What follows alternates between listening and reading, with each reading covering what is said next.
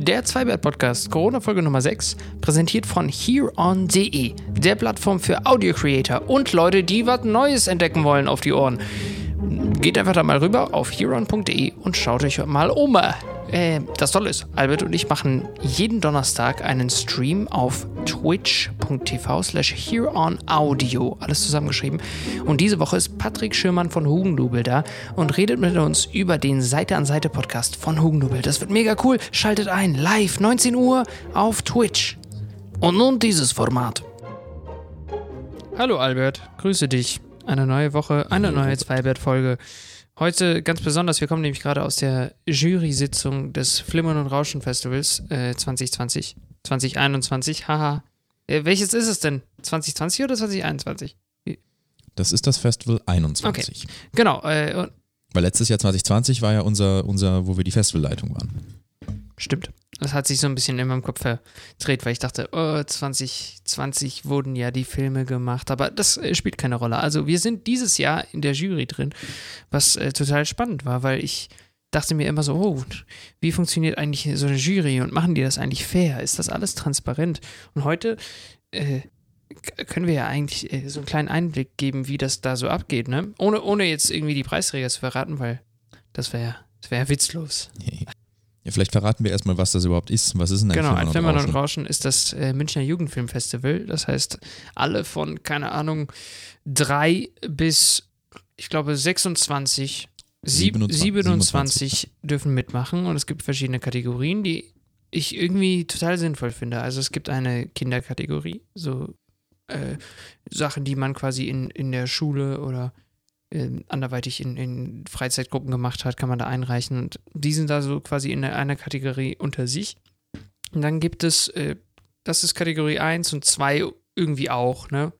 Und dann wird's spannend. Dann reichen nämlich äh, Jugendliche einfach ihre Sachen ein und das ist total krass, was das, was es da für unterschiedliche äh, so Qualitätsstufen gibt und, und wie viele Leute sich ins Zeug gelegt haben, um da äh, Geschichten zu erzählen. Was war so dein Highlight? Äh, also, darf man das Also was mir gefällt, ist, dass ähm, nicht mehr, also aus dem Bauchgefühl heraus, nicht mehr so viel einfach nur depressiv ist, weil Leute glauben, dass das irgendwie dramatisch ist und der einen Preis gewinnt. Weil ich glaube, irgendwie vor ein paar Jahren war das noch so, dass so alle, keine Ahnung, 12- bis 17-Jährigen gesagt haben, okay, wir machen jetzt voll den Drama, Drogen, Depression-Film, weil wir das irgendwie bei Sundance immer sehen, dass das die Preise abräumt. Und dieses Jahr fand ich, war das nicht so. Da waren viele Horrorfilme dabei mit guten Effekten auch, also die so ein bisschen sich nicht so ernst nehmen, sondern sagen, okay, wir machen jetzt einfach einen coolen Film. So, ich mag S, lass uns ein S machen. Was ich total krass finde, ist, dass, Und, dass äh, da das Leute dann anfangen und äh, 40 Minuten Filme raushauen. Total abgefahren. Ja, das ist unnötig. Ja, aber auf der anderen Seite auch sehr krass irgendwie so, also, dass man sich das Ja, da lernst du was auf jeden Fall. am Anfang. Oder vielleicht geht man mit der Naivität ran erstmal so und weiß nicht, wie viel Arbeit das wird. Das ist okay, komm, wir machen. Ich glaube schon, es ist eher Mhm. das. Ich meine, wir wissen ja, wie sehr wir uns verkünstelt haben mit dem Oh, ja. 20 Minuten. Ähm, gut, der wurde dann auch entsprechend entlohnt, ähm, also preistechnisch, aber das war mehr Arbeit, als es hätte sein müssen. Oh, total. Total, viel zu viel.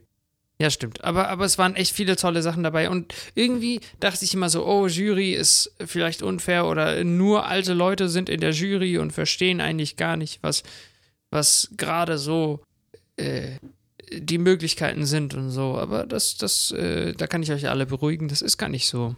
Das ist total. Nee, was mir aufgefallen ist, ich glaube aber, es wird ähm, aus meiner Sicht ein bisschen zu wenig Wert auf Handwerk gelegt. Also wenn jemand eine krasse ähm, Effekteleistung vollbringt, scheint das völlig egal zu sein. Das finde ich nicht richtig. Also ähm, es ist richtig, dass sie wirklich sehr fair umgehen mit Story und, und darauf achten, dass wirklich was Gescheites erzählt wird. Aber wie schwer das ist und, und ähm, wie wertvoll es auch ist, sich an den Rechner setzen zu können und wirklich gute 3D-Arbeit zu leisten, ist unterschätzt, finde Oh ich. ja, total, total.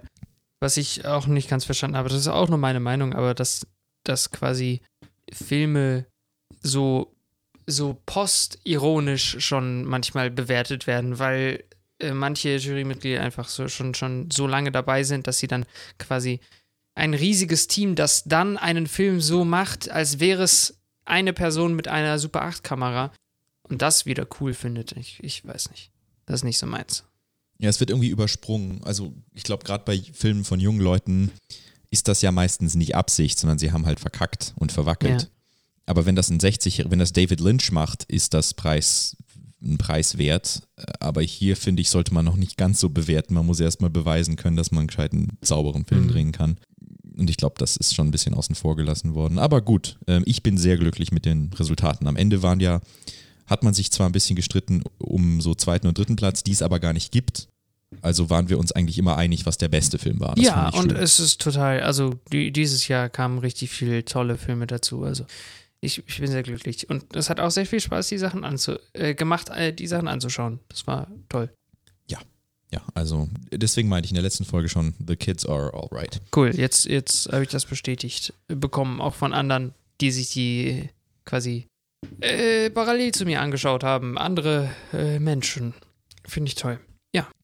Robert, würdest du eine Banane als einen PS5-Controller benutzen? Geht das? Ge geht. Ich, ich hatte Es noch nie Wurde patentiert. wirklich eine, äh, also in Real Life eine PS5 gesehen. Also vielleicht geht das. Vielleicht ist Sony ja schon so Ich dachte, weit. du sagst jetzt eine Banane in der Hand. Äh.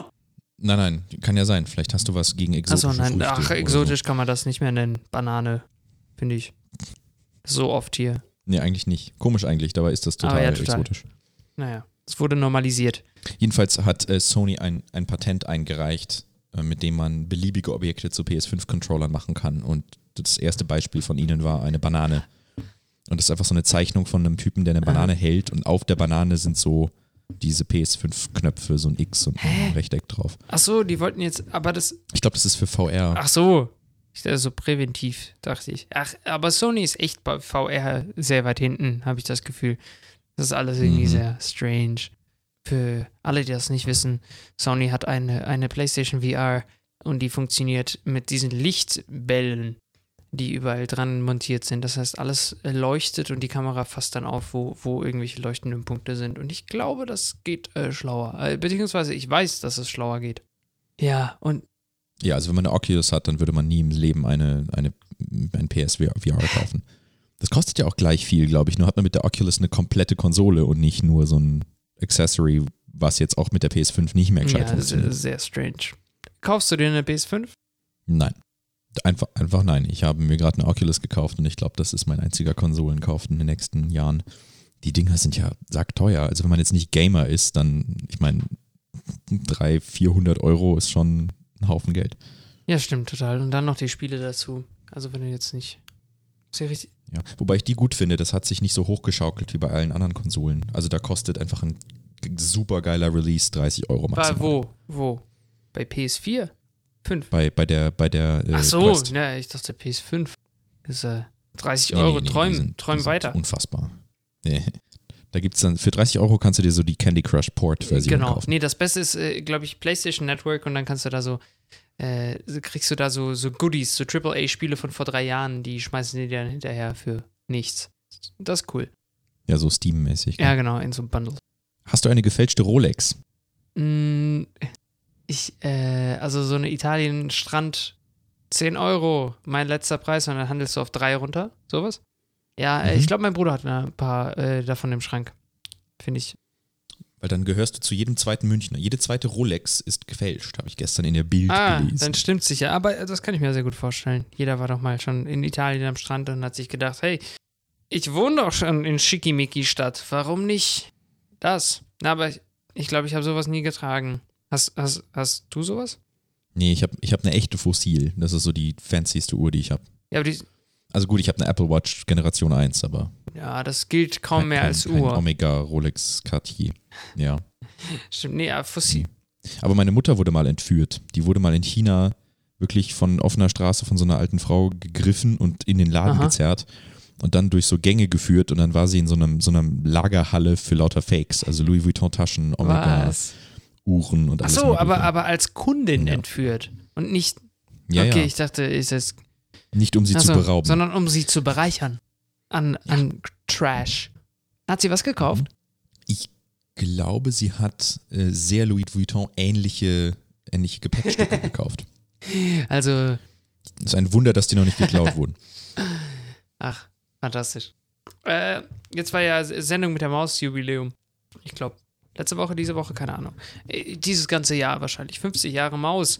Und ich habe äh, mir das, auf YouTube ist das hochgeladen und das ist richtig toll, diese, diese Jubiläumssendung. Ich bin da total hängen geblieben, obwohl ich dachte so, ja, okay, ist jetzt eine Kindersendung. Nee, ist Ja. immer noch gut. Das ist voll toll. Ich habe das aber einfach, einfach angeschaut. Die sind immer noch dabei. Also Christoph ist der Jüngere und Armin der Na, Ältere. Armin ist auf jeden Fall noch da. Äh, alle anderen kannte ich nicht. Ja, da gab es Also- dieses, dieses quasi Roboter-Skelett, wo, ja, wir reden jetzt über Sendung mit der Maus. Das äh, muss man ab und zu auch mal machen. Äh, da gab es dieses, dieses, mh, diese, diesen Kraftanzug. Kennst du den? Wo man dann quasi Sachen hochheben kann, aber das Ding ähm, entlastet deinen Rücken mit so zwei Motoren an der, an der Hüfte. Mhm. Ja, und das benutzen die anscheinend am Flughafen. Äh, um Koffer vom Gepäckband auf die äh, Autos zu werfen und die Vasen zu zerbrechen. Cool, wusste ich gar Ja, nicht. ist, äh, ziemlich nice. Das habe ich, glaube ich, auch mal ausprobiert. Äh, auf einer Messe und zwar E, Tau, e hoch 10. E, wie hieß denn das? Im Deutschen Museum. Auf der 1 ja, E9. genau. Also eine Million. One billion. Ja. Eine Milliarde. Ich sehe gerade schon, dass Scharf ist in, in Sendung mit der Maus immer dabei am What? Ende. Lustig. Also ich klicke mich gerade durch die ARD-Mediathek und anscheinend ist am Ende immer so eine kleine Folge Als schon Corporate. Sponsor. Finde ich sehr gut. Finde ich fantastisch. Auch von so einer richtig dreckigen, so, so Gesundheitsklasse E, Scharf und Gesellschaft. Ja. Äh, was denn sonst so die Woche passiert? Äh, so, Gestern war Internationaler Frauentag und Burger King hat hart oh, was hat verkackt. Burger King gemacht? die haben getweetet, Women belong in the kitchen. Und dann im zweiten Tweet gesagt, because only 20% of professional chefs are women and we're working hard to get more women into the culinary arts. Aber da haben natürlich alle schon abgeschaltet. Also es war so ein postironischer, failed Meme-Joke. Nein. Und das haben sie inzwischen gelöscht, Ah, weil zu viele Arschlöcher in den Kommentaren dann auch gesagt haben, yeah, Burger King, you're right. oh nein. Oh nein. Ah. Ja. Ja, kann man nichts sagen. Einfach verkackt. Ja, ja. Nicht hart ratsam. verkackt. Hart verkackt. Das, finde ich auch schwierig, wenn irgendwelche Marken dann plötzlich äh, so, so das als Marketingaktion benutzen. Also solche Tage, ich weil.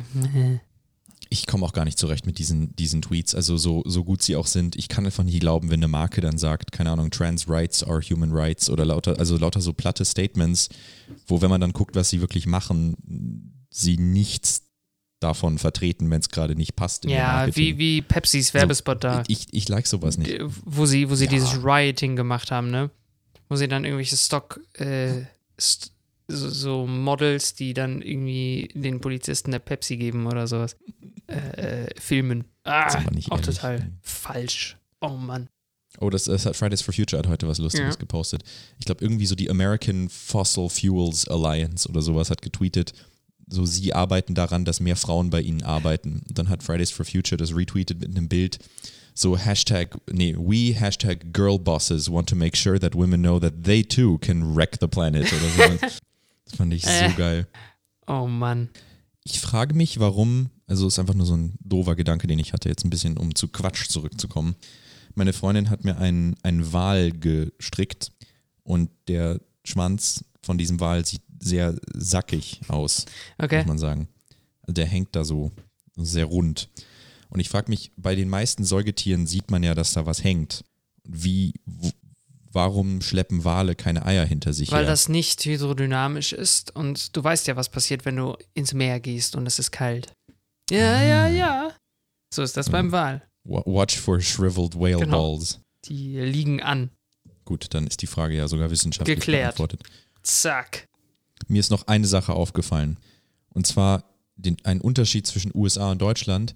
In den USA siehst du genau, welche Grundstücke und Häuser zum Verkauf stehen, weil die einfach geplastert sind mit Plakaten von der Person, die sie verkauft. Also so Mrs. Schmidt, 4 Century 21 is selling this house to you.